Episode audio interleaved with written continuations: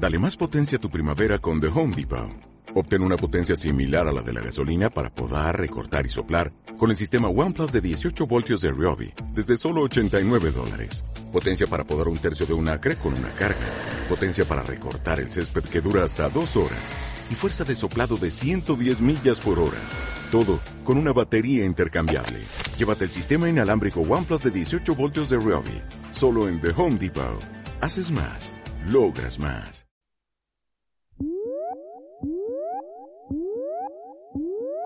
La dirección del Expreso de Medianoche no se hace responsable de las opiniones expresadas por los entrevistados o sus colaboradores. Descubre el misterio en el Expreso de Medianoche con José Paredes.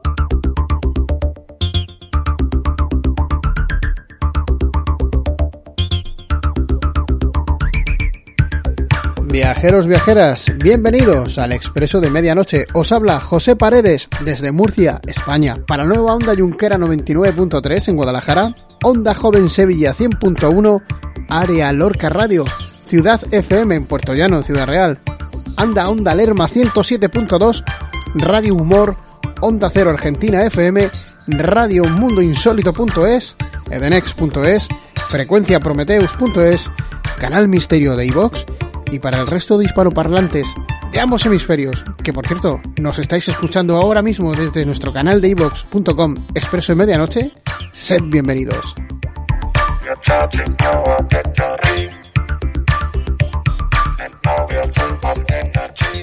Vamos a saludar también a algunos viajeros que nos siguen por algún motivo, razón o circunstancia a través de nuestros canales como son en YouTube Expreso Live, en Instagram y Twitter arroba Expreso Media, en Facebook Expreso de Medianoche y ahora también en Telegram arroba Expreso de Medianoche.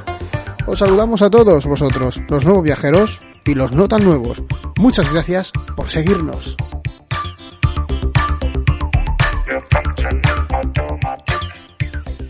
Por ahora vamos a arrancar los motores del expreso y vamos a averiguar los temas que tenemos sobre la mesa esta noche.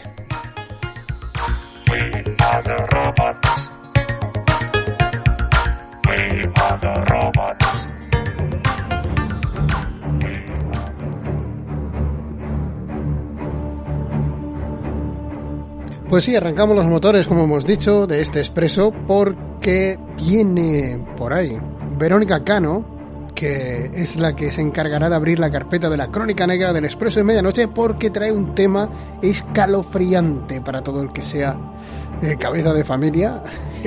es increíblemente eh, fuerte lo que ocurrió ese 13 de abril de 2005. Esta noche vamos a hablar del parricida de Elche. Ojo a lo que hizo en la calle Pablo Picasso, en esa vivienda. Eh, después tendremos eh, a Jorge Revalle y Ana Sinclair que nos acompañarán una vez más para tratar el tema de ovnis, casos terroríficos. Así que una noche que yo creo que va a ser interesantísima. Pero como siempre decimos, queremos saber y queremos conocer qué es lo que pensáis sobre la temática de esta noche. ¿Tienes una historia real de miedo que contarnos? Para ello, las vías de contacto son simples, muy sencillas. Si nos estás escuchando desde ivox.com, solo tenéis que escribirnos en nuestro canal oficial Expreso de Medianoche. Pero si nos estás escuchando desde otra plataforma, ya sea una página web, dial, un FM, eh, déjanos tu mensaje en contacto arroba expresodemedianoche.com. Atento, vamos a repetirlo, contacto arroba expresodemedianoche.com o a nuestro teléfono WhatsApp 600 088391. Atención al, al, al, número porque es importante, nos mandáis un montón de, de, audios eh, y es interesantísimo. Ojalá pudiéramos ponerlos todos, pero no nos da tiempo. 600-088391. Así que llegó el momento de apagar las luces, ponerse cómodo y subir el volumen de los auriculares porque trenes hay muchos en la vida. Pero resulta que este es el auténtico, el que viaja hacia el misterio a medianoche.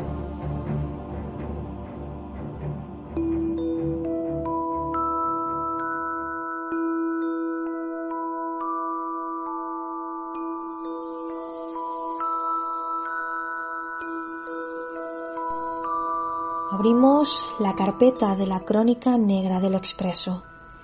Y lo hacemos con otro macabro crimen, uno de los más recordados, que fue el que sucedió el 13 de abril de 2005, cuando sobre las ocho y media de la mañana se hallaron los cuerpos sin vida de Teresa Asunción, de 34 años, y de sus dos hijos, de 6 y 2 años, en su domicilio en el barrio del Pla de Elche. José María, el padre de familia, se había dado a la fuga y sería detenido por la policía apenas tres horas después.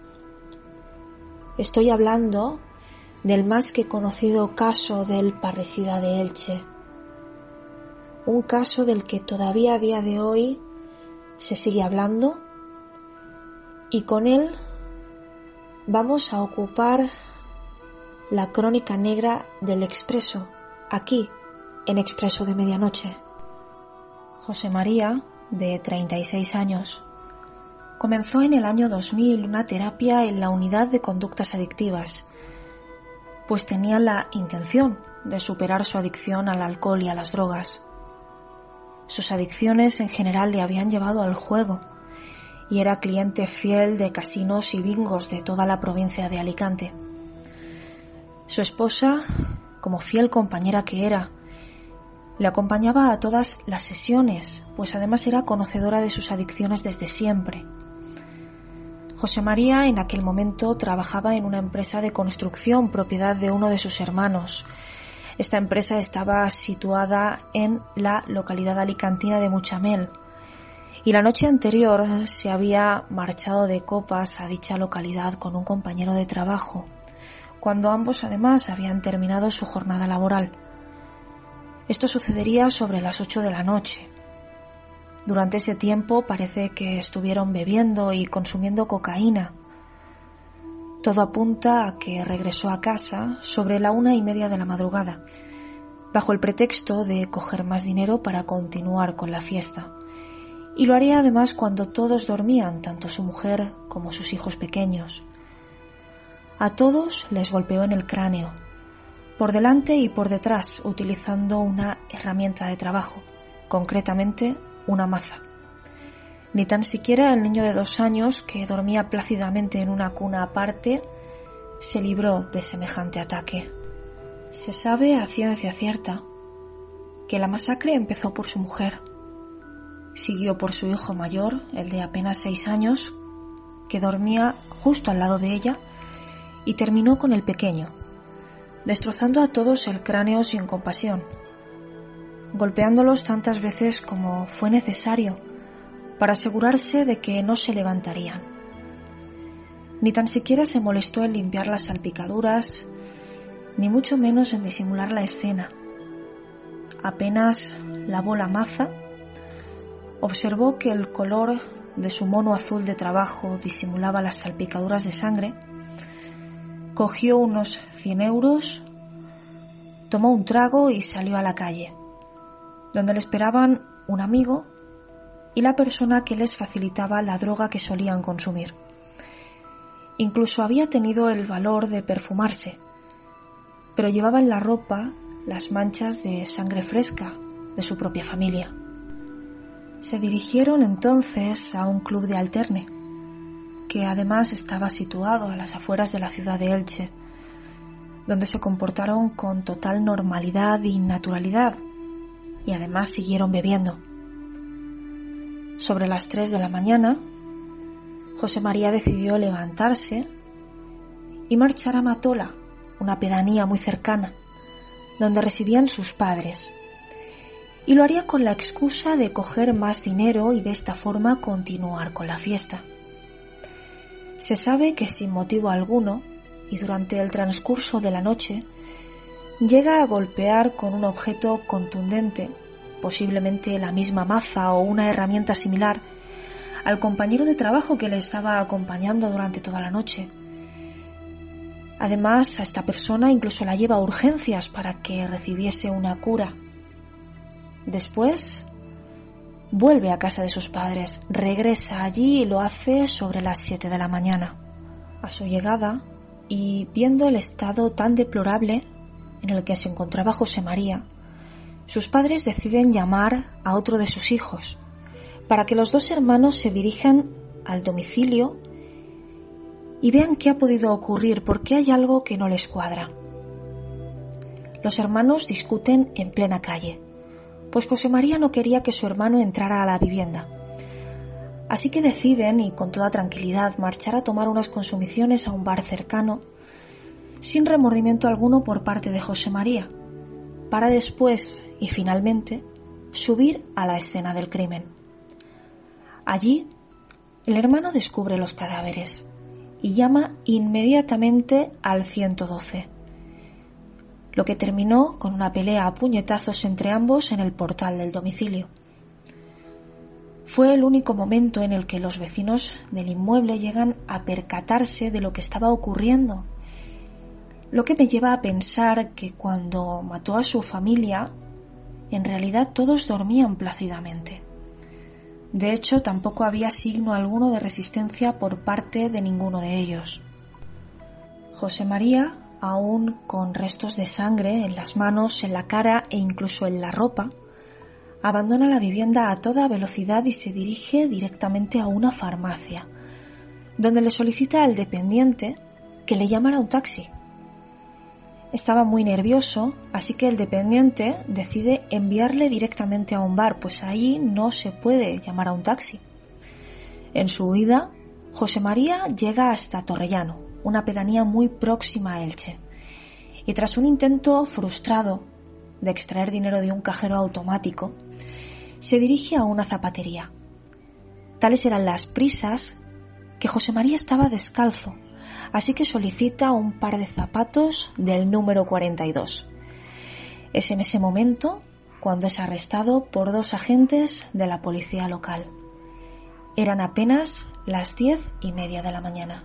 Lo cierto es que en su primera declaración fue muy difícil determinar el móvil real del crimen, extremadamente difícil además, pues todo apunta a que bebió y consumió demasiada droga, pero los titulares de aquellos negocios que habían visitado a lo largo de la noche dijeron que José María actuaba con normalidad.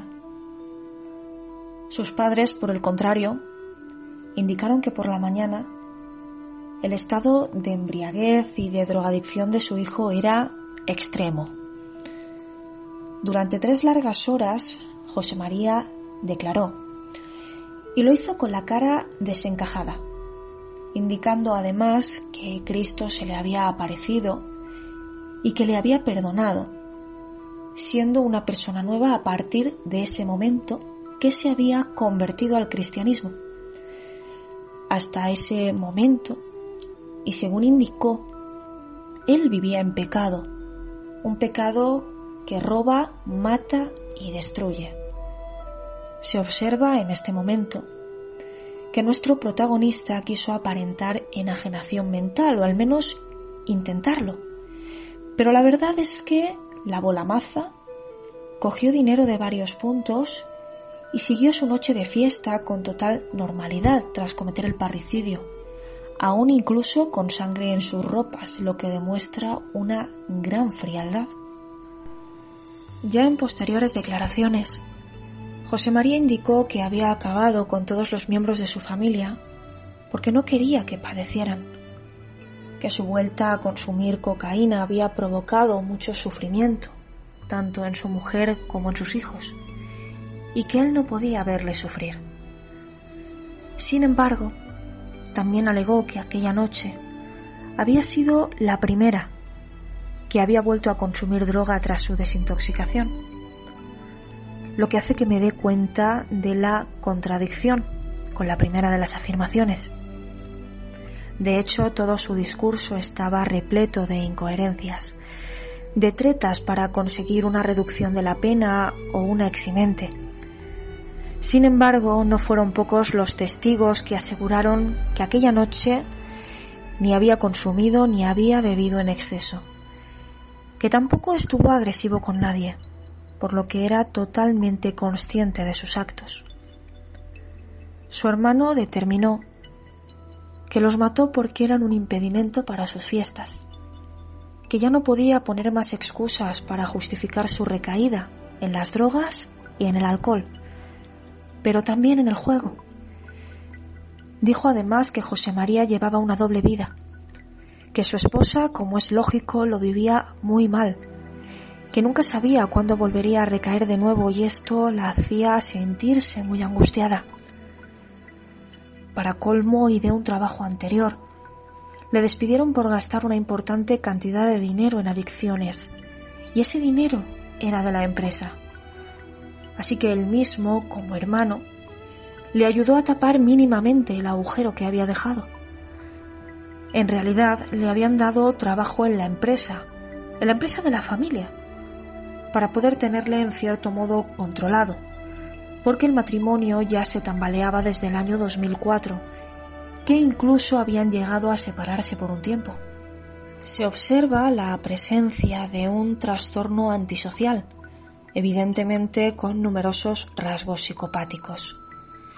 Se le conocía en el vecindario, en el barrio en general, como el padre y el esposo ejemplar, ese que iba de casa al trabajo y viceversa, que intentaba superar sus adicciones, que acompañaba a su hijo al colegio o que acompañaba a su mujer a hacer la compra. Sin embargo, se constata que en todo momento José María presentó una gran frialdad. Se marchó de fiesta con un compañero de trabajo, regresó y tras cometer el crimen cogió dinero y salió dirección a un club de alterne. Durante toda la noche bebió y consumió droga, mientras los cuerpos de su mujer y de sus hijos yacían sin vida en sus camas porque él había tomado la decisión de acabar con ellos. Además, vemos que José María también presenta un importante historial previo de consumos y además de juego patológico. Posteriormente intenta viciar su discurso, alegando la presencia de algún tipo de alucinación o paranoia relacionada con la religión, y así en cierto modo eximir todos los agravantes que le iban a caer encima recién estrenada la ley de violencia de género. Aquella noche José María sabía perfectamente lo que hacía, pero digo más, quería hacerlo. Probablemente también lo tenía planeado desde hacía un tiempo, porque intentó llevarse algunos efectos personales de su familia en el maletero del coche antes de seguir con la fiesta, lo que indica que sí que tenía intención de recordarles, pero también un deseo de huir, de instalarse en cualquier otro lugar, sin ellos además. La decisión estaba tomada y para ello subió con una maza al domicilio porque si no estuviera tomada la decisión en realidad no tendría sentido. Y esto se entiende como premeditación. Lo hace para colmo cuando todos duermen, sin dar lugar a que pudieran defenderse, lo que alimenta claramente la hipótesis que estoy manejando esta noche. El carácter de José María era frío y no mostraba remordimiento alguno hasta llegó a remitir una carta a su propio abogado para que le defendiera de una determinada manera. Reiteró no ser consciente de sus actos y ser la víctima peor parada de todo el proceso, pero que tampoco se iba a quitar la vida porque su cuerpo era un templo que le había regalado Dios y que tampoco lo iba a desaprovechar hasta llegó a mencionar el amor que sentía por su esposa y por sus hijos, pero que en realidad el demonio había sido el culpable de todos sus actos. También admitió lamentar la muerte de su suegro, acontecida tiempo atrás, por lo que había tenido que enviarle a su hija y a sus nietos, para que les disfrutara en el más allá, pero que en realidad estaba verdaderamente arrepentido. En base a todo esto, su abogado intentó la eximente completa por enajenación mental transitoria, en este caso provocada por los consumos. Pero teniendo en cuenta todo cuanto os he contado, lo cierto es que no es posible justificar un crimen ni teniendo paranoias relacionadas con la religión, ni leyendo libros de autoayuda, ni mucho menos manifestando el deseo de ser sacerdote, como él mismo llegó a indicar en alguna ocasión. En todo caso, estos hechos nos revelan síntomas de un potente narcisismo, además vemos que José María continuamente resalta la propia importancia que él mismo le da a su persona. Un jurado popular declaró culpable a José María y le interpuso una condena de 54 años de prisión, así como el pago de una cuantiosa indemnización. Sin embargo, José María falleció el 21 de enero de 2007 en la prisión de Mansillas de las Mulás, en León, por causas que no llegaron a trascender. José María llevaba en la cárcel 12 años cuando falleció. Le faltaban 13 para cumplir con el tiempo máximo de prisión que le habían impuesto en su día, que era de 25 años. De hecho, el parricida ya había cumplido casi la mitad de la pena cuando falleció. Muy buenas y misteriosas noches. Nos escuchamos en un par de programas en Expreso de Medianoche.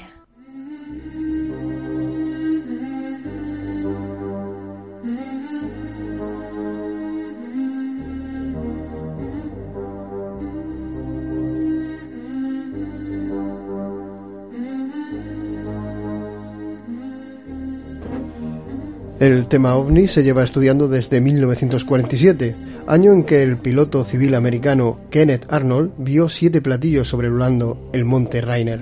Desde entonces ha habido miles o quizá cientos de miles de casos a nivel mundial, sobre todo del llamado primero y segundo tipos. Pero de entre miles de casos, algunos fotografiados y reportados por testigos de relevancia y credibilidad social, existen unos casos que a este invitado nuestro le interesaron desde el primer momento. Se trata de los llamados encuentros espeluznantes de la llamada corriente maligna, una corriente minoritaria, pero que cuenta con muchos seguidores en los Estados Unidos y el Reino Unido. De algunos de dichos casos hablaremos esta noche y trataremos de saber qué se encuentra detrás de estos seres y esas naves que vienen de otra realidad a devorar nuestras almas y poseer nuestras mentes.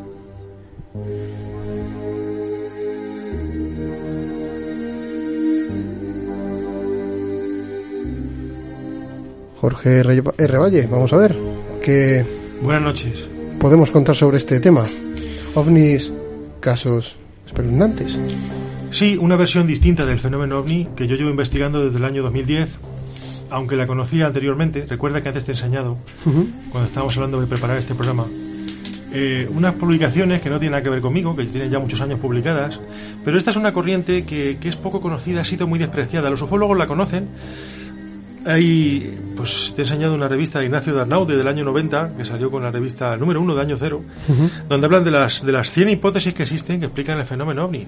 La más corriente, la, la, la versión del fenómeno de la ufología que más se, se baraja en estos programas es la de que son seres extraterrestres de otros planetas, seres físicos, humanidades de otros mundos que vienen aquí por diferentes razones.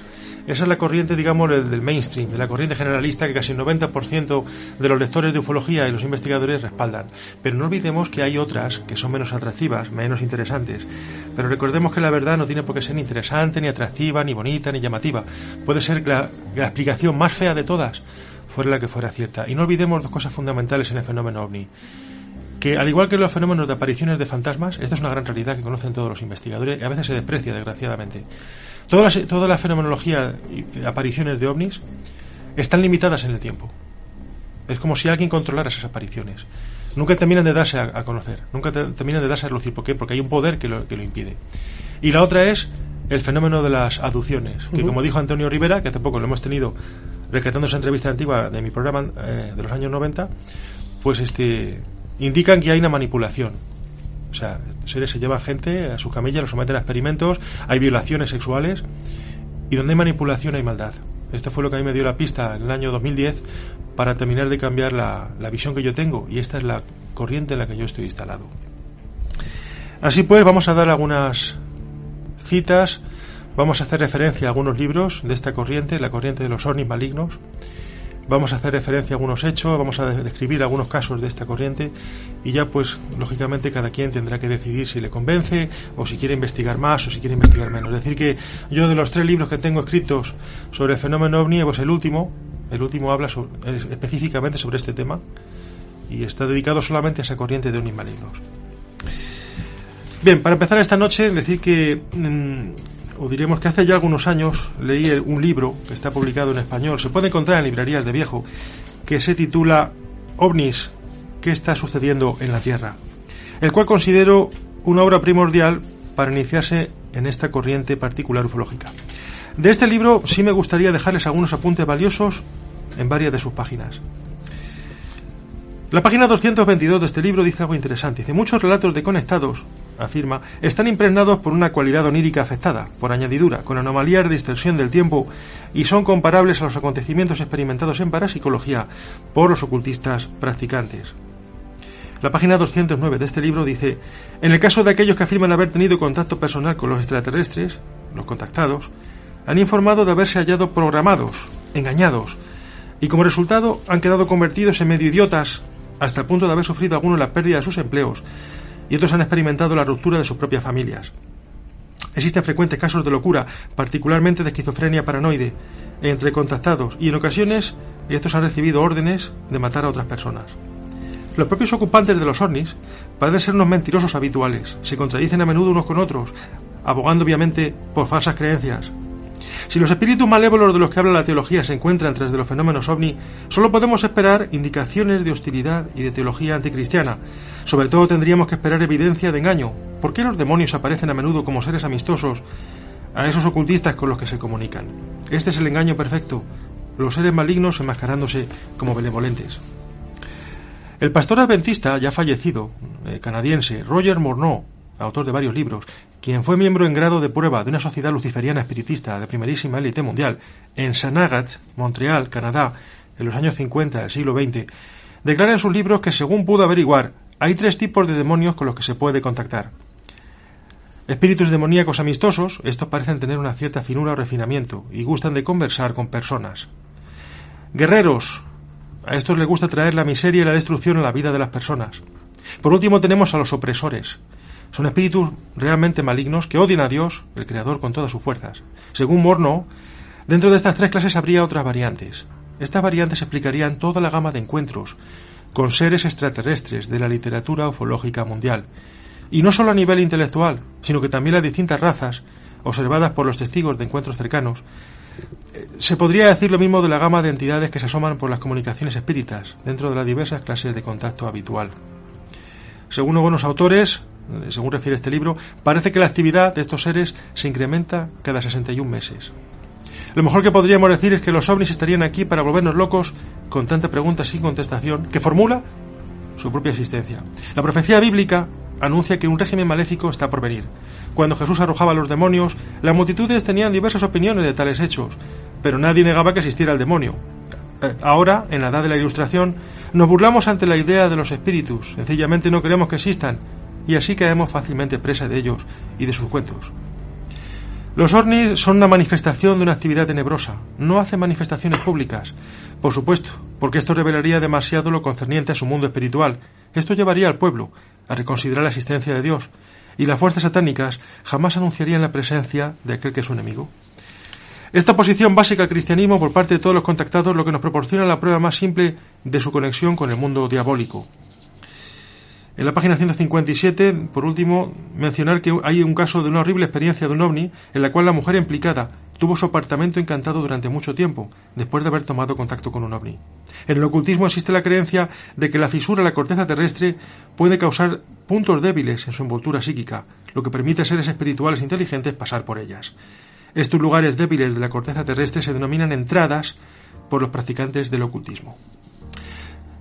Como estas hallarán docenas de interesantes aportaciones que para mayor amplitud les emplazo desde ya a conseguir un ejemplar de dicho libro y leerlo entero. Otro libro que poseo hace años y que me enseñó bastante de esta corriente es el libro de ufología Maravillas y Misterios. Lo digo por si ustedes quieren buscarlo. Tomo número 2, son cuatro. Tomo número 2 dedicado a los alienígenas, donde dice lo siguiente acerca de los ovnis. en la página 28 hace la siguiente relación muy interesante para nosotros ahora mismo. Dice, otro de los presidentes de Bufora, Roger Stanway, declaró hace años que estaba convencido de que los ovnis son de origen satánico y que iba a abandonar la ufología. Eric Paul Inglesby, autor del libro Los ovnis y el cristianismo, ha declarado que los platillos volantes y el nazismo son dos caras de una misma realidad y que los ovnis no solo son peligrosos, son letales. Es este un ámbito en que los cristianos deberían estar con la guardia levantada. El investigador galés del tema de los ovnis Randall Jones Pugh pareció evocar las advertencias de Inglesby cuando en una carta que publicó en 1979 en el Bufora Journal escribió Creo que debemos aceptar en aras de una mejor descripción la potencial y probable presencia de entidades en forma de seres humanos cuyo propósito es destruir la fe bíblica. Yo añadiría una advertencia a todos aquellos que tienen algo que ver con las investigaciones de los fenómenos paranormales, por inocentes que estos puedan parecer. Si quieren profundizar en lo que representa un ovni, deberían trabajar al lado de la enseñanza teológica, pues la búsqueda de un conocimiento ufológico puede llegar a ser bastante peligrosa.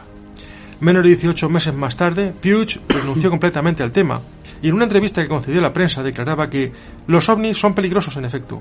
Su objetivo es desorientar, confundir y finalmente destruir la mente de la humanidad. El primer indicio que tuve de que estaba tratando con un tema peligroso fue cuando un amigo mío empezó a estudiar el tema desde un punto de vista científico, después de un avistamiento. A los 14 meses justos llegó a la conclusión de que los ovnis tenían que ver con el ocultismo y decidió quemar sus libros y abandonar el tema. Algo interesante se narra en la página 29 donde dice que le sucedió en el año 54, algo estrepitoso, a John Stewart y Barbara Turner, que pertenecían al colectivo de investigadores de platillos volantes de Nueva Zelanda, New Zealand. John y Bárbara tenían la costumbre de encontrarse cada noche para discutir acerca de las teorías sobre los ovnis y sus implicaciones. Se tomaban la teoría demoníaca, esta corriente de que hemos hablado, tan particular, muy en serio. Tiene que haber alguna clase de conexión con Satán, pero ¿cuál?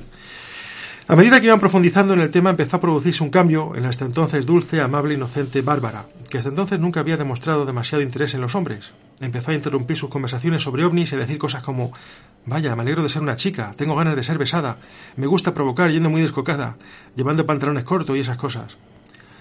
Su sonrisa se volvió más sensual y provocaba a John diciéndole «Mm, Tengo ganas de desnudarme, ¿te gustaría que lo hiciera? John Stewart llegó a la conclusión de que se trataba de alguna clase de posesión demoníaca, pero los dos ufólogos se negaron a abandonar sus estudios a pesar de las advertencias, incluyendo una que les transmitió una monstruosa criatura peluda y palmípeda de dos metros y medio de altura. Así que una noche, trece extrañas criaturas se presentaron en el dormitorio de Bárbara y mientras diez se limitaban a contemplar, las otras tres la vilaron durante horas. Una actividad, por cierto, muy dada en el tema del fenómeno ovni, sobre todo en el de las aducciones. Eh, la dejaron completamente cubierta de moratones y rasguños, que ella mostró a John al día siguiente. Parece ser que eso le convenció de que la investigación de los ovnis era muy arriesgada, y también el propio Stewart fue amenazado por una extraña criatura que era macho de cintura para arriba y hembra de cintura para abajo. Pero al momento siguiente todo lo contrario, con lo que también él tomó la decisión de abandonar la ufología. No tenemos constancia de qué le sucedió a Bárbara ni de qué fue después de la esposa de John. En la página 110 dice este libro, esta enciclopedia, algo interesante acerca de los seres del espacio. Mienten sobre su origen, diciendo que vienen del espacio exterior. Mienten sobre sus objetivos, al decir que pretenden ayudar a la humanidad. Y mienten sobre su identidad, al decir que son extraterrestres. De hecho, insistía Idle, una persona de la que se habla en este libro, Arthur Idle, son ángeles caídos, basados aquí en la Tierra, donde se están preparando para la toma del poder, como ha sido profetizado a lo largo de los siglos y que ahora es algo inminente. Y continuaba, la actual actividad de los ovnis es un indicio de que estas profecías están a punto de cumplirse. La gente ya está siendo metida al lavado de cerebro y los muchos seres humanos que están poseídos por espíritus malignos han sido preparados para su llegada. Está muy claro que algunos de ellos están aquí. El objetivo básico que hay detrás del fenómeno ovni es preparar la llegada del anticristo y organizar la dominación del mundo por el diablo. En un folleto publicado por él mismo y titulado ¿Quién pilota los platillos volantes?, el, autor Gordon Coe insistía en que al al rehusar creer en los demonios, la gente más vulnerable al ataque de estos. En 1954, cuando publicó su folleto, la mayoría de ufólogos se inclinaban a considerar a los ovnis como naves espaciales físicamente reales, pilotadas por seres procedentes de algún lugar del universo, y no como simples creaciones de la mente.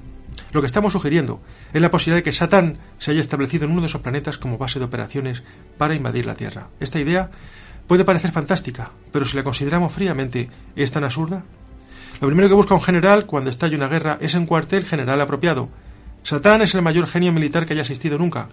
Tiene unos siglos a su espalda para asegurar una posible victoria. Es factible que Satán, con sus principados y potestades, sus ángeles malvados y sus demonios, siga flotando en la atmósfera durante miles de años, cuando existen literalmente millones de planetas que serían un magnífico cuartel general.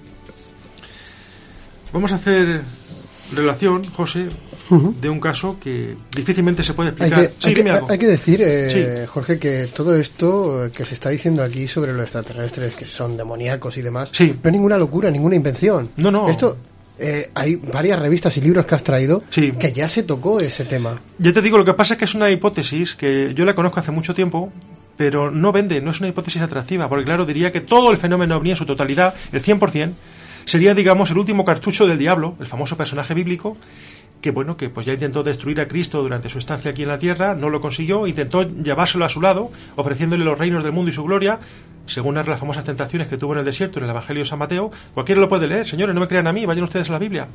Y bueno, pues el último cartucho del diablo sería convencer a la humanidad de qué, de que existen seres en otros planetas, ¿por qué? Porque haciendo esto, y él se dio cuenta que entrábamos en una era de tecnología, se socavan las condiciones de creencia en la Biblia. Es decir, si hay otras humanidades sin pecado fuera de este mundo, queda en entredicho el pecado de Adán, queda en entredicho la salvación de Jesucristo, ¿eh? la redención de, de Jesús, etcétera.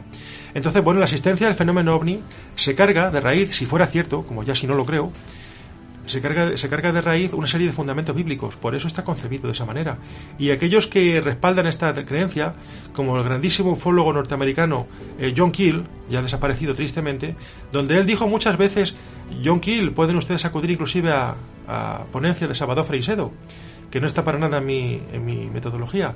Y John Keel dijo antes de morir, yo no soy ufólogo, soy demonólogo, porque la ufología es otra cara de la demonología. Hay un caso que a mí me interesa mucho, donde se vio un extraterrestre completamente envuelto en llamas. Digamos ustedes que entidad biológica de, de ningún mundo extraño, por muy eh, imposible que sea de imaginar, puede vivir envuelto en llamas. Y creo que de esto sé algo también porque soy profesor de lucha contra incendios. Un caso ovni supuestamente real se describe en este mismo libro en su página 89, el que dije antes. El 20 de septiembre del, año 65, eh, fíjense qué, caso más electrizante, por llamarlo de alguna forma. A mí me, me ha sorprendido mucho los años que lo conozco. Geoffrey Maskey, de 25 años, en el Reino Unido, eh, había parado su vehículo en la avenida Walton de Felixstowe. Estaba con dos amigos, Michael Johnson y Mavis Fordyce. Serían las, las 22.30 de la noche, cuando sin decir una sola palabra, Michael abrió de repente la puerta y salió del coche y se perdió en la oscuridad. Al cabo de unos minutos, sus dos amigos que lo estaban buscando oyeron un agudo zumbido. Mavis estaba alarmado y Jeff miró por la ventana del coche tratando de localizar de dónde venía aquel sonido. Vio un objeto brillante de color naranja y forma ovalada de unos 2 metros de envergadura y unos 30 metros del suelo. El resplandor iluminó todo el área. Entonces el objeto desapareció tras los árboles, si bien se siguió oyendo el sonido. Jeff miró a Michael en voz alta y al no obtener respuesta dio marcha atrás por la avenida y lo llamó otra vez. De repente Michael salió a trompicones por entre un seto, agarrándose el cuello y frotándose los ojos. Sus amigos creyeron que le estaba gastando una broma hasta que lo vieron desplomarse al suelo. Jeff se acercó a él y comprobó que estaba inconsciente. Lo metieron al coche y lo llevaron al hospital de Felixstowe. El joven recobró el conocimiento en el hospital. El médico diagnosticó que había sufrido una fuerte conmoción, tenía quemaduras en la parte posterior del cuello y un abultamiento extraño tras el oído derecho. Con precaución fue trasladado al hospital de Ipswich y no le permitieron a Jeff que lo visitara hasta que fue dado de alta al día siguiente por la tarde. Michael le habló entonces de lo que había pasado. Una fuerza lo había sacado del coche y un hombre extraño envuelto completamente en llamas lo apuntaba con el dedo.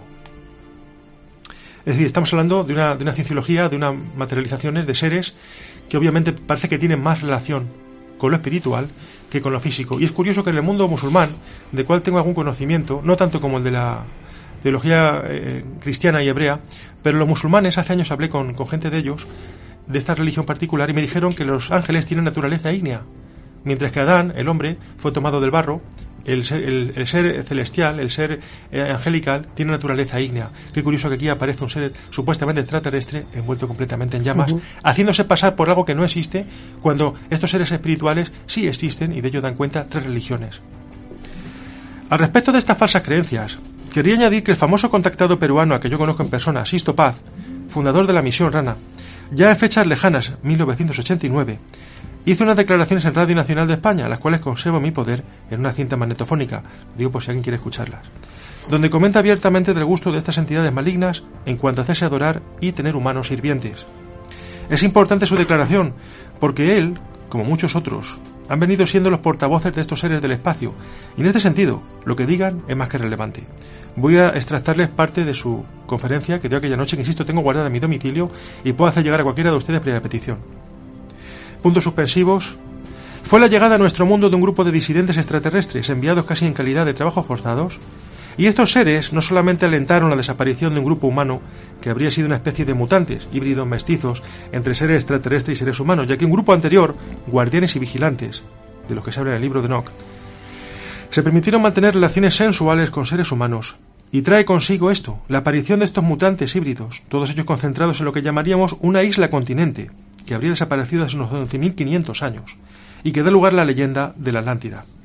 Ahora, esta gente desaparece, pero estos seres todavía siguen alentando un poco la dependencia de ciertos sectores de seres humanos para que se los adore como dioses, que se les venere, y surgiría con ello un poco esto de los dioses egipcios. Qué curioso que también estos New Age gods, estos dioses de la nueva era, estos eh, maestros ascendidos, este Astar Serán, Oxalto, estos seres, tienen también la costumbre de hacerse venerar y presentarse como maestros de la humanidad. Qué curioso. Lo hicieron en el pasado y lo siguen haciendo en la actualidad, pero de eso mucha gente no quiere ni oír. Entra por un oído y le sale por el otro hasta que estos seres van poco a poco desapareciendo, y a medida que desaparecen quedan como aprisionados en nuestro mundo, porque el nivel vibratorio del que estos seres procedían, pues no les permite a ellos reencarnar o tomar cuerpo en nuestro mundo, y quedan aprisionados aquí en la Tierra, como una especie de fuerza invisible, y desarrollan una guerra psíquica contra la humanidad, tratando de impedir que el ser humano llegue a potenciar la capacidad que tiene de abrir puertas interdimensionales. Hablábamos de que todo aquello del espiritismo, la búsqueda de la persona en estado de trance, no es otra cosa que abrir la puerta a la dimensión de los bajos astrales, o un nivel en el cual nuestras entidades, quizá entidades aún más bajas, más cercanas a nosotros en un nivel vibratorio, pueden acercarse a nosotros y pueden empezar a robar energía y suministrársela a este tipo de entidades, que la utilizan luego para manipular a unas pocas ciertas personas en el mundo y a través de ellos mantener el caos en un estado de cosas. Esto vendría a ser lo que llamamos un gobierno oscuro negativo, en el cual hay personas que ni siquiera saben que están siendo manipuladas, que creen que están haciendo un servicio al mundo, ya sea en la economía mundial, la política, la religión o mandos militares o donde sea, y manteniendo el orden de cosas tal como se encuentra. Generalmente vinculado siempre a ocultar información o a filtrar información fraudulenta, tratando de confundir, mantener al hombre en un estado virtual de ignorancia en el que sea fácilmente víctima de esa ignorancia. Pero como son pocas personas, lo que están es trabajando por crear un gran gobierno mundial. Aquí yo en, mi libro sobre los ovnis diabólicos, que escribí con bastante trabajo en el año 2014 y que algunas personas me han pedido eh, a nivel particular y que se lo, se hago llegar a todo el mundo que me lo pide, doy cuatro razones para simplemente mm, no negarse la posibilidad de que los ovnis sean seres otro planeta, sino para desconfiar de estos ovnis y de sus tripulantes. Razón número uno. Los extraterrestres llevan presentándose más de medio siglo sin haber aún podido manifestarse públicamente ante nosotros como raza o colectivo extrahumano. Los mismos extraterrestres dicen que es que no quieren. Nosotros los ufólogos, que además somos expertos en la escuela de misterios que es la teología bíblica, afirmamos que en realidad no es que no quieran, es que no pueden. Hay mucha diferencia entre no querer y no poder.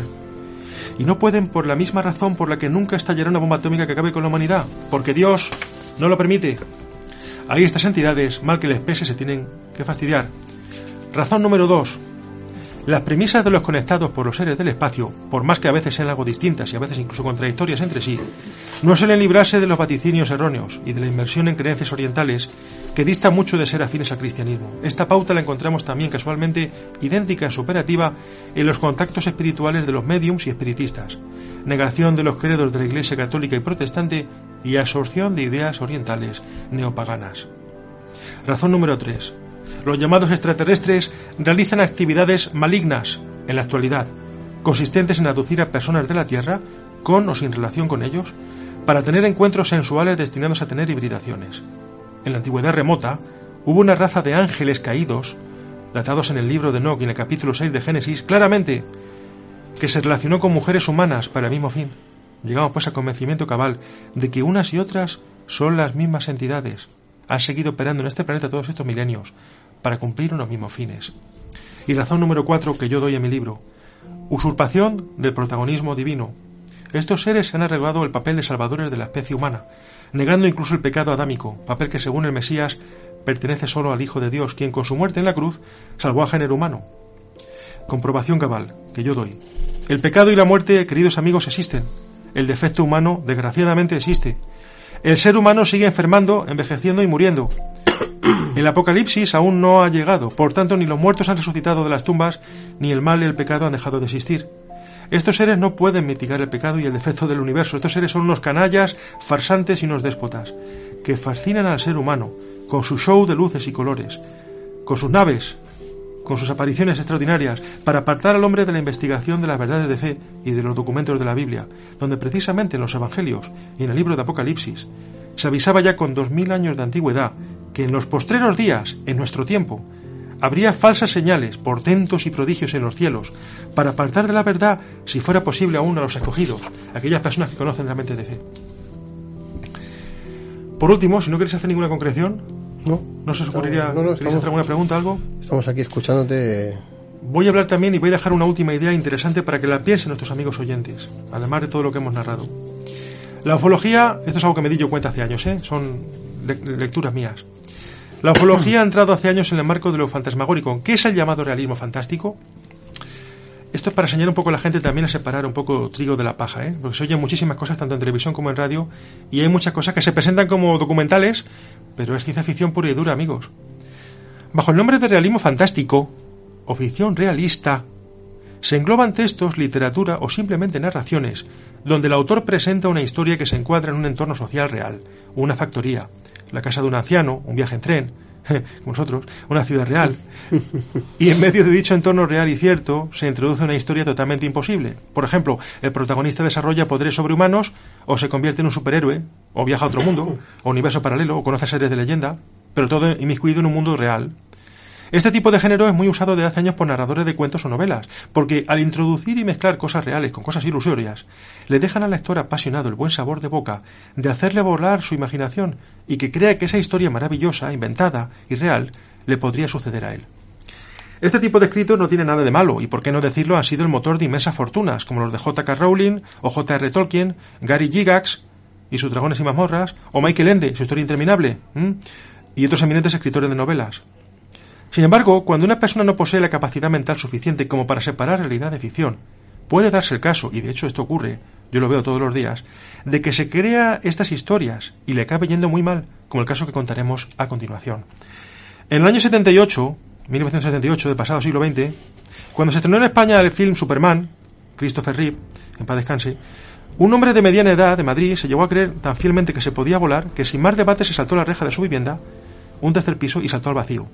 No murió, pero sufrió gravísimas lesiones en el tronco, piernas y cráneo por las que tuvo que ser hospitalizado de urgencia. Yo vi el, el artículo de aquella fecha. También hay que. Sí, pero es que en 1978 tú veías Superman y te impresionaba, no era las películas de ahora, que es una cada media hora. En aquella época salía una película impresionante cada muchos meses o cada ciertos años. Y se, y se estuvo comentando Superman durante años, ¿eh? Oye, ¿has visto Superman? No me digas, es una maravilla la película. Esto hoy en día es un fenómeno que no ocurriría porque ya digo, te estrenan una película maravillosa cada media hora. Pero en, Claro, 19- claro. en 1978, hace 40 años, Superman impresionaba a la gente. ¿eh? Y voy a seguir narrando otros casos para que veas que no... es que hace 40 años, en 40 años ha cambiado un montón la cosa. En el año 85, un pocos años más tarde, tanto en España como en México hubo múltiples desaprensivos que tras ver la serie V, Los Visitantes, la escena donde Diana, interpretada por la actriz eh, neoyorquina Jane Butler, No lí- me- no- líder de una raza de humanoides extraterrestres no puede reptiles, ser, no puede ser. Sí, sí, sí, sí. Sí, sí, José. Se come una rata. Estos jóvenes lo imitaron y se comían lagartijas, ratones. Sí, sí, sí. Y otras porquerías con el consiguiente riesgo de contraer enfermedades tales como el tifus o el cólera. Esto pasó en España. ¿En serio? Eh, sí, sí, señor. Y en Había México. gente que veía la película V, Y de hecho, cómo se y- come la rata y, y de, hecho, imitarlo. eh, de hecho, el cantante cómico Pepe da Rosa, ya desaparecido, hizo la canción de lo- los, visitantes, los lagartos, que salía con el lagartito Madre jugando. Y por cierto, hubo unas golosinas que hoy en día se siguen haciendo con forma de serpiente y de lagarto de aquella serie. Para que los chavales se las comieran en lugar de comerse lagartijas de verdad. Si todo viene por algo. Yo, yo estaba allí. Yo estaba allí. Mira, tras ver el film Amityville, una película de terror de los años 80, muy desagradable, por cierto, de la que hace pocos años hubo una- una- un remake, los propietarios de la mansión donde se rodó el film se vieron por años rodeados de fanáticos de la película que rodeaban la casa día y noche. Llamaban a la puerta rogando entrar, se hacían acampadas cerca de la zona, con tanta molestia que los dueños acabaron por ponerla en venta. Otra, eh, de una cosa que me gusta a mí. Varios años después del estreno del Retorno del Jedi, la tercera parte de la Guerra de las Galaxias, en el año 83, un hombre armado con un cuchillo entró profiriendo alaridos y echando pumorajo por la boca en las instalaciones de Lucasfilm, en California, diciendo que iba a matar a George Lucas. Las razones, este hombre aseguraba ser un maestro Jedi auténtico y querer vengarse del escritor y cineasta por no haber revelado al mundo las verdades doctrinales de sus sectas iniciados en la fuerza. Puede parecer una broma, pero este artículo apareció en una publicación nacional hace años que conservo en mi archivo y que puedo mostrar a quien me lo pida. Creo que era la revista Enigmas, del año 2005 creo que fue. Vamos a dar algunos casos de realismo fantástico para que la gente entienda un poco lo que quiero yo decir también.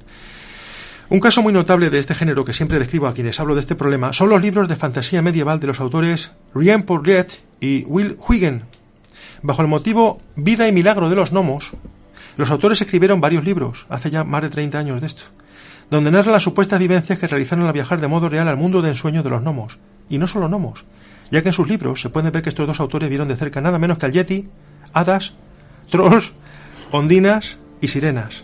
Y lo que es más, para poder vivir de un modo total las experiencias, los gnomos hicieron con su magia que estos dos señores se cogieran de tamaño hasta el tamaño de un gnomo, 15 centímetros, y luego regresaron a su tamaño habitual para poder escribir estos libros. Yo estos libros los tengo, además los regalé a mi pareja. Y un, regalo que lo tenía hace muchísimos años, de Navidad de mi padre, del año 83, y toma, se lo regalé a mi pareja. Y ahí se muestra, no se muestra como, como ficción, se muestra como que es real. Que estos señores viajaron allí a Laponia y tuvieron encuentro con los gnomos, los redujeron de tamaño. Entonces, gente, gente infeliz, gente simple, ah, oye, mira, esto es cierto, los gnomos existen y estos señores los redujeron de tamaño y, la gente inocente va y se lo cree. O sea, estos libros no se presentan como ciencia ficción, se presentan como algo real. Para quien se lo quiera creer, claro. Y esto es un problema porque eh, eh, adoctrina en fantasía y llega un momento en el cual la persona no puede separar fantasía de realidad. Y esto ya sí es un problema. Y es un problema psicológico. Eh, voy a terminar este, este, este enunciado hablando del problema, el problema que plantea este tipo de literatura.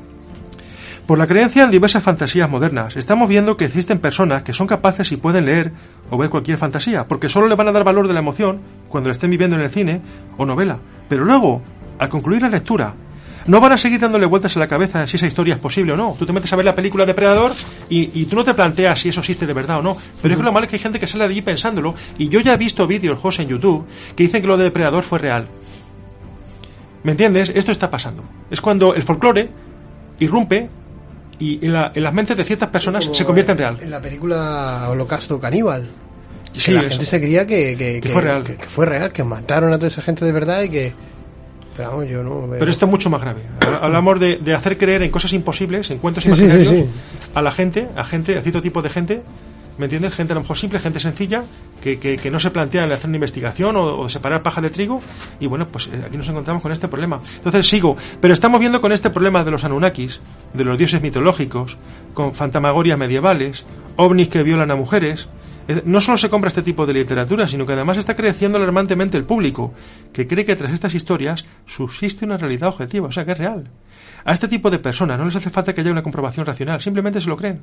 Lo creen porque vivimos en un mundo muy monótono.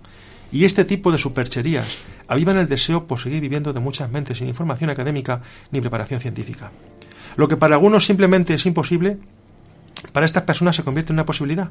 Y como aumenta el número de personas sin formación, personas que no han podido estudiar, que trabajan desde muy jóvenes, personas con inteligencia límite, personas con trastorno mental, casos menores pero es otro porcentaje, personas con facilidad para entregarse a fantasías o con mentes predispuestas al pensamiento mágico, desde el punto de vista psicológico, que domina la psicología clínica, pues rápidamente el nivel de lo que podríamos llamar racionalismo social va degenerando. Y se podría decir que en un porciento muy amplio de la sociedad se está llenando de seres humanos capaces de creer cualquier cosa, cualquier absurda y estúpida cosa. Sí, amigos, porque quien cree en dioses griegos, en ovnis, en Anunnakis, aunque ellos no lo crean, estas personas están capacitadas en un momento dado para creer en el Yeti, en los gnomos, en Sleepy Hollow, en el Caballero Verde, en Neil Solgerson volando en sus gansos, apariciones de hadas y sílfides, orcos, trolls, sombras que salen del armario, y llegado el caso, un día veremos personas que afirmarán que han visto un barco pirata surcando las Islas Baleares. La mente amigos, tiene el poder de crear cosas. Una familiar mía de niña asegura y jura que entró un día en casa y que vio en el salón una banda de músicos integrada por osos de peluche. Y la madre de una persona llegada a mí, que aún vive, afirma que de cría vio un payaso dentro de su casa mirándola fijamente. Una amiga de mi madre le dijo de pequeña que había visto en la calle, en la calle al diablo de folclore marroquí, la Isha Candicha, mirándola fijamente y con forma de macho cabrío. ¿Dónde está el límite de la fantasía? Queridos amigos, es posible que realmente existan muchos fenómenos extraños y hasta seres bíblicos, seres de pesadilla, pero no todo lo que se oye es real, simplemente porque lo diga una persona con una voz fuerte o bien vestida. El límite lo ponemos nosotros decidiendo lo que dejamos entrar en el marco de nuestra realidad.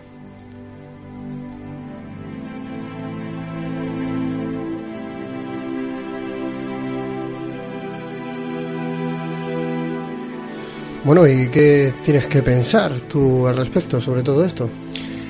Me preocupa porque yo soy creyente, pero las religiones hablan de un fenómeno que es algo mundial, algo con siglos, con milenios, que es la aparición de que efectivamente existen unos seres que no pueden ser objeto de nuestra imaginación, porque esos seres han regido y han dominado nuestras vidas. Han provocado inclusive vaticinios, cosas en la Biblia, las profecías, que yo he visto durante mi vida cómo se han cumplido cosas que era imposible. Mucha gente que dice, ¿dónde está la prueba de la existencia de la realidad de la Biblia? Oiga, ¿cómo se explica usted? Voy a dar una sola de las muchas pruebas que existen de que la Biblia es un mensaje revelado de origen no humano, no humano digo. ¿Cómo era posible que hace 1980, 1990 años Jesucristo dijera, en los últimos tiempos, y, y hay otros documentos en la Biblia semejantes,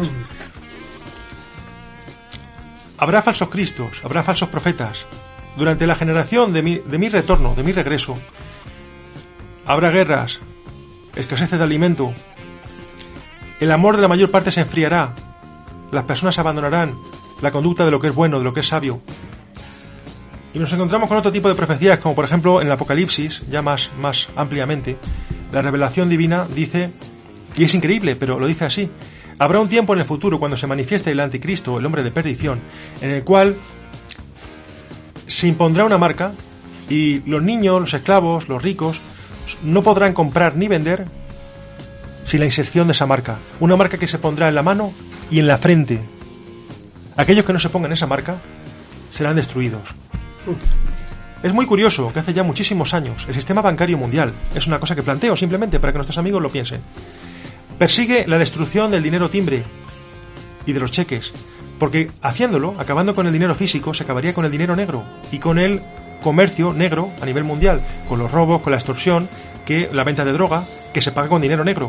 Si no existe dinero negro, nunca volvería a haber delito en este mundo, porque el delito es para conseguir dinero físico. Si no hay dinero físico, acabarían con el delito para siempre. Y el objetivo es efectivamente que el sueldo de las personas de aquí unos 20 o 30 años, por eso digo que estamos viviendo unos tiempos delicados, entre directamente a través de unas marcas láser no un chip, una marca láser, un código de barras o un código BIDI que estaría inmerso precisamente ¿dónde? Donde lo pueden ver los lectores, en el reverso de la mano o en la sien. Que por cierto ya hay algunas películas de ciencia ficción de gente que ha leído esa profecía y que lo han colocado en la película. Y es una profecía muy interesante que ninguna religión ha planteado nunca más que la de nuestro Señor Jesucristo, de la que mucha gente se ríe, pero fíjense amigos cómo acertó el amigo Jesucristo hace 1990 años. Nadie podrá comprar ni vender sin una marca en la mano o en la frente. Ahí te puedes chupar esa profecía, a ver qué otra religión la ha dicho. Con 1900, con, dos milenios de diferencia. Y yo lo he visto cumplir durante mi vida. Estamos ya en eso. En 30 años va a desaparecer el, dinero timbre. Solamente alguien con mucha inteligencia, de arriba, podría haber dicho con dos milenios o con 20 siglos de diferencia esa profecía, esa, esa, papeleta que le mando al que diga que la Biblia es una tontería, que está hecha por curas, y etcétera. Como esa muchas, ¿eh? De hecho, hay hay un anuncio de una conocida entidad bancaria que usa de música de fondo un conocido tema de los Rigueira ah, sí. de 1980. no tengo dinero. Ahí. y precisamente anima a no tener que pagar claro. con dinero físico. Ya se puede hacer a través de nuestros móviles. Se puede hacer muchas cosas ya. Sí. Es curioso, ¿eh? qué piensas sobre esto, el tema de los ovnis que sean demonios? Hombre, la versión que ha dado nuestro compañero Jorge, desde luego no es la típica versión que estamos acostumbrados a escuchar, pero que sí plantea una reflexión, ¿por qué no?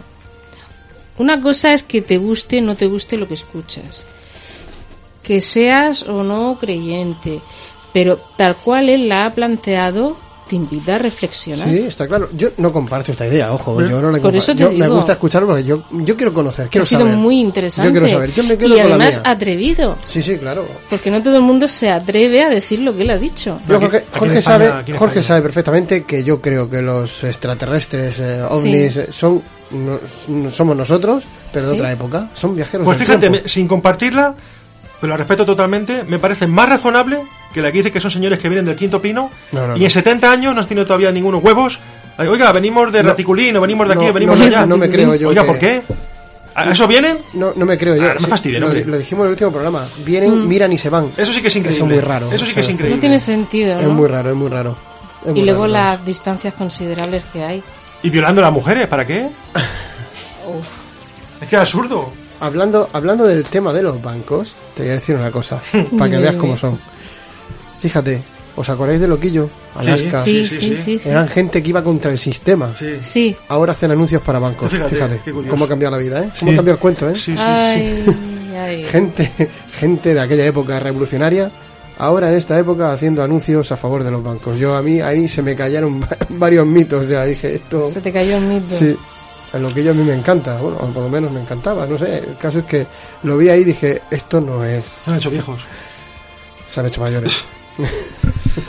Yo eh, os animaría a, a preparar un programa que sería difícil sobre las profecías, el fin de los tiempos, etcétera. Y, y estoy con el, con el padre José María Fortea, el reverendo católico José María Fortea, de que yo no daría ninguna fecha porque no me considero más, más entendido que nadie sobre esto y me parece una, una locura. Pero él cree que no quedan, no quedan ni 50 años si las profecías se han dado tal como son y, y no las hemos interpretado mal. Y yo estoy con él y creo que de aquí a 30 años, si no por lo menos el fin de los tiempos o, la, o la- esa gran tribulación de la que habla la Biblia, por lo menos vamos a ver cosas em, calientes e interesantes. Y de esto sí me jugaría la- las dos manos. Pues vamos a verlo. 30 años. Esperaremos acontecimientos.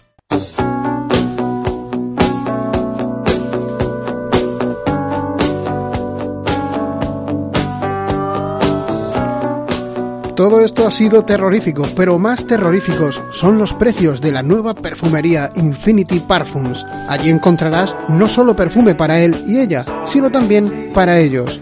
Me refiero a nuestros amigos peluditos, una variedad increíble en aromas para nuestras mascotas. También encontrarás cosméticos y muchas cosas más. Entra en su web y alucina. Visítanos en calle Mayor 240 Alcantarilla, Murcia y en calle Lope Gisbert número 13 en Lorca, Murcia. Porque si no usas Infinity Parfums, no llevas perfume.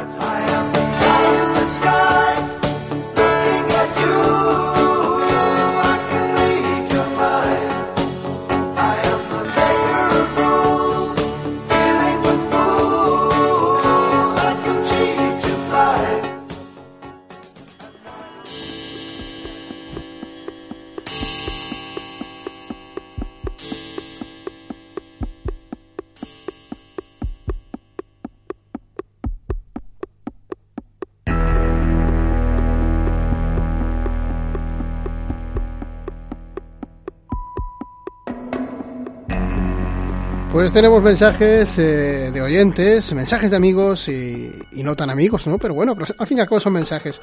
Me río en el fondo porque tuve el otro día un, un- una persona por la calle, Sven, que me dijo que, oye, que, que buen rollo, ¿no? En tu programa. Eh, tú lo único que haces es hablar al principio, haces un poquito de spoiler, hablas un poco si acaso y luego el anuncio y de repente terminas con los mensajes, pero todo el, el ¿no? Lo dicen tus colaboradores. Digo, pues mira, pues sí, debería hablar más quizás, o quizás debería hablar mucho menos, fíjate. Eh, fue un... eh, muy bonito que te digan eso, la verdad. Sven, ¿qué quieres que te diga? Muy buena gente que eres. Te conozco ya desde, desde este agosto, pero muy buena gente. Eh, nos escribiste diciendo muy interesante también. Así que nada, muchas gracias por darnos tu opinión, compañero. Ismael Ardilla, Ardila, perdón, dice muy buen programa, José Chema. Aún hay gente que no se cree que el mundo lo manejan estos personajes que se creen que el mundo es suyo. Váyatela. Prevén todo porque todo lo tienen preparado. Espero que la ira de Dios les caiga en la cabeza a estos HP y no es un ordenador precisamente.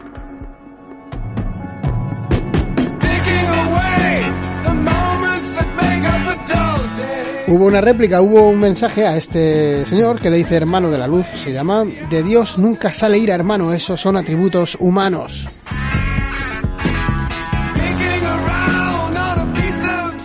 Eh, Ismael Ardila nos dice también, hace unos días hablé con una persona que no conozco en un chat de otro podcast negacionista, que no existen, um, que no existe los Illuminati, que no existe la masonería, etcétera. Bien, le comenté sobre el programa y me dijo que tanto yo como el programa éramos unos locos conspiranoicos. Ahí lo dejé pataleando.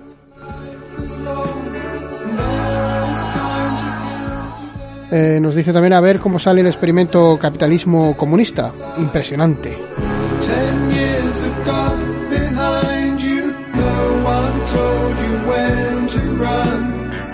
El ser humano por naturaleza es egoísta. ¿Quién se va a creer lo que hacen estos multimillonarios? ¿Es por el bien ajeno? Otro mensaje que nos deja ahí este usuario. Julieta Regachoni dice gracias por el programa, os escuchamos en Montevideo, Uruguay. No confundir comunismo chino con populismo latino, corrupción. En Latinoamérica nos falta educación. 2021, año del tren. En Uruguay no circulan los trenes hace más de 30 años. Hasta la semana que viene. Jesús MG dice como en todas las agendas, en este 2030 habrá logros y habrá fracasos. Todo va a depender del grado de letargo y apatía que consigan imponernos. Más vale que nuestro estado de alerta no solo se mantenga, sino que sea creciente. Luis Pérez dice la verdad que muchas de las cosas que dices poco a poco van tomando sentido. Das miedo, Chema, das miedo. Pepe dice el capitalismo es lo que llega ahora. Puede ser, puede ser. Frank Perlo nos deja un mensaje y dice muy bien el resumen del foro de Davos. Es que Chema no dice nada que no esté escrito. Eh, lo que pasa que él se hace su, su esquemas y... Pero no dice nada que no esté escrito ya. Anónimo dice, no sé por qué la iglesia se ha comprado el chalet y tiene varios pisos en propiedad. ¿Los va a donar en aras de la Agenda 2030? ¿O esto es solo para nosotros, los pringados? Bill Gates, eh, que viva uno de los eh, que viva en uno de los pisos de Vallecas y donde todos eh, y done todos sus bienes. Estaría bien. Ángel Manuel le contesta y dice, pues meterles unos ocupas dentro. claro. El señor Iglesias que se deje crecer la coleta hasta donde la espalda pierde su digno nombre y así podría usarla para ahorrar papel, le vendría bien al planeta. Oh, si es que cuando ya empezamos a politizar las cosas, malo. Anónimo dice, yo creo que tienen tanta prisa porque tienen miedo que se les vaya de las manos o algo, o alguien se lo derrumbe. Podría ser. Vamos con Mónica de Pazos, que dice, muy interesante todo lo dicho y creo que lo del virus es tal cual, que existe, existe, pero el miedo que nos meten y cómo nos manejan es increíble. Todo lo que sucede en las eh, pelis termina sucediendo en realidad. ¿Cómo es eso? Nosotros en casa miramos Netflix y Prime y todas las series son de lo mismo. Nuevos órdenes, ricos muy ricos y todos muy pobres, toques de queda, etc. También en todas se saltan los peores defectos humanos y todo deriva a la aparición de un virus devastador. Bueno, hasta la próxima. Besitos.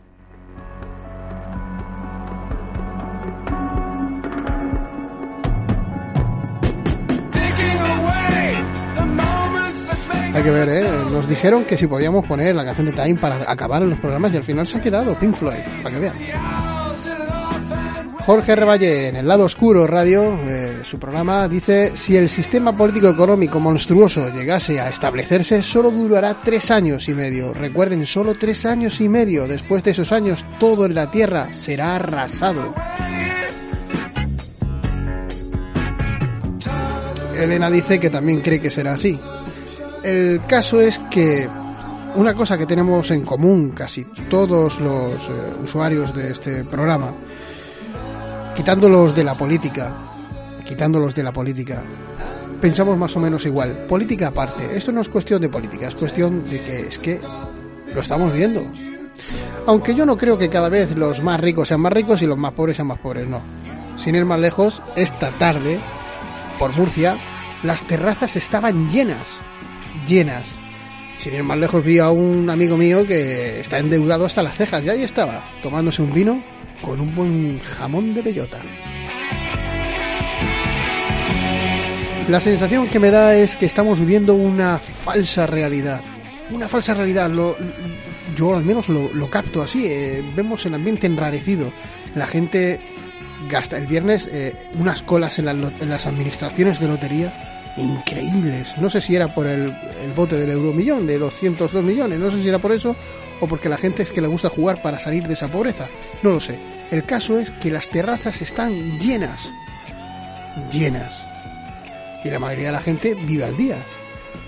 Vivimos una falsa realidad.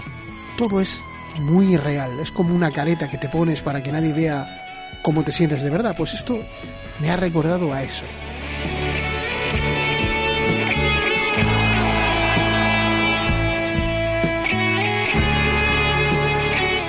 Bueno, mi amigo Sven no se puede quejar de que no he hablado hoy. Vamos al ranking que está calentito, como yo digo. En primer lugar tenemos España, segundo Estados Unidos, tercero México, cuarto Chile, quinto Colombia, sexto Argentina, séptimo Alemania, octavo Uruguay, noveno Costa Rica y décimo Perú.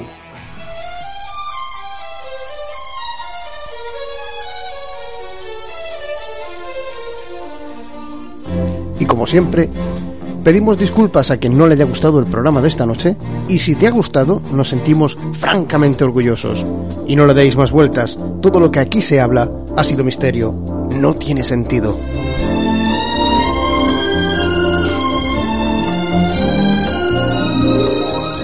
Por supuesto, nos volveremos a escuchar en unos días. Se despide José Paredes. Hasta dentro de siete días, amigos.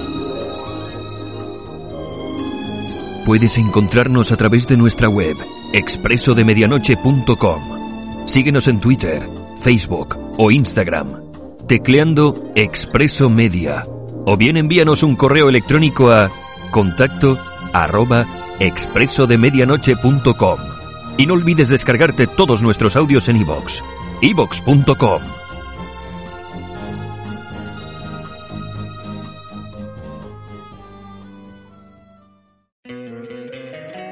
encantaría tener 100 dólares extra en tu bolsillo? Haz que un experto bilingüe de TurboTax declare tus impuestos para el 31 de marzo y obtén 100 dólares de vuelta al instante. Porque no importa cuáles hayan sido tus logros del año pasado, TurboTax hace que cuenten. Obtén 100 dólares de vuelta y tus impuestos con 100% de precisión. Solo con Intuit TurboTax. Debes declarar para el 31 de marzo. Crédito solo aplicable al costo de la presentación federal con TurboTax Full Service. Oferta sujeta a cambios o cancelación en cualquier momento.